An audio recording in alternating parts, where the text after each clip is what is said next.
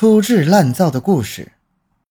那是一个阴沉的下午，作为一名刑警的我，哎，停！这时候应该出音乐啊，音乐怎么没出来啊？嗨，导演，今天后期请假了，没来，咱们怎么办呢？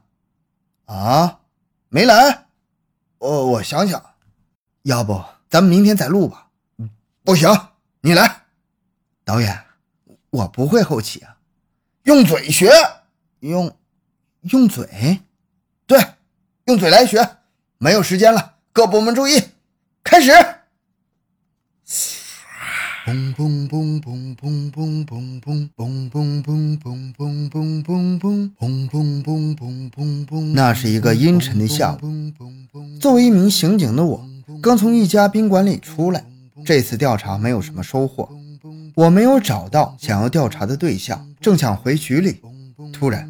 听到对面楼的一声惨叫：“啊！”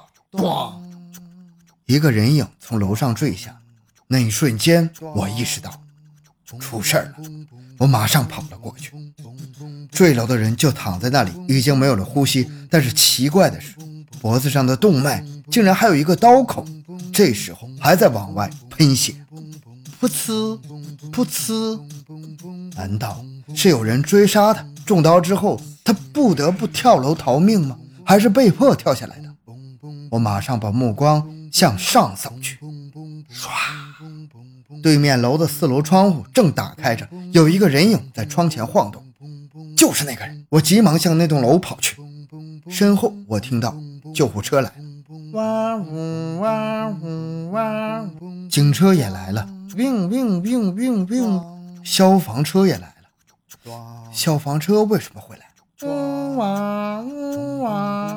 环卫车也来了。噔噔噔噔噔噔噔噔！我没有乘电梯，而是跑上了四楼，推开了房门。吱呀！屋里那个人拿着刀，目瞪口呆地望着我。他突然朝着自己的脖子上狠狠来了一刀。哎呀！然后扔下了刀子，咣当当，转身跳了下去。啊！咚！我意识到出事了，我马上跑向了窗口。